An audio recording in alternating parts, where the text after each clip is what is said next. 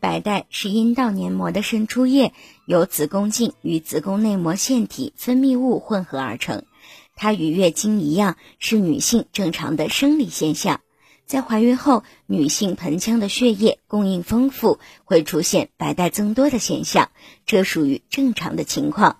准妈妈不必因此担心。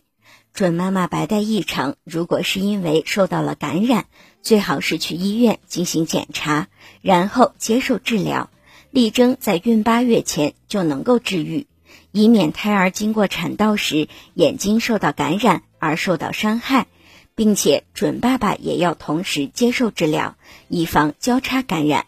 白带异常的诊断比较简单，只需要取少量的白带进行化验。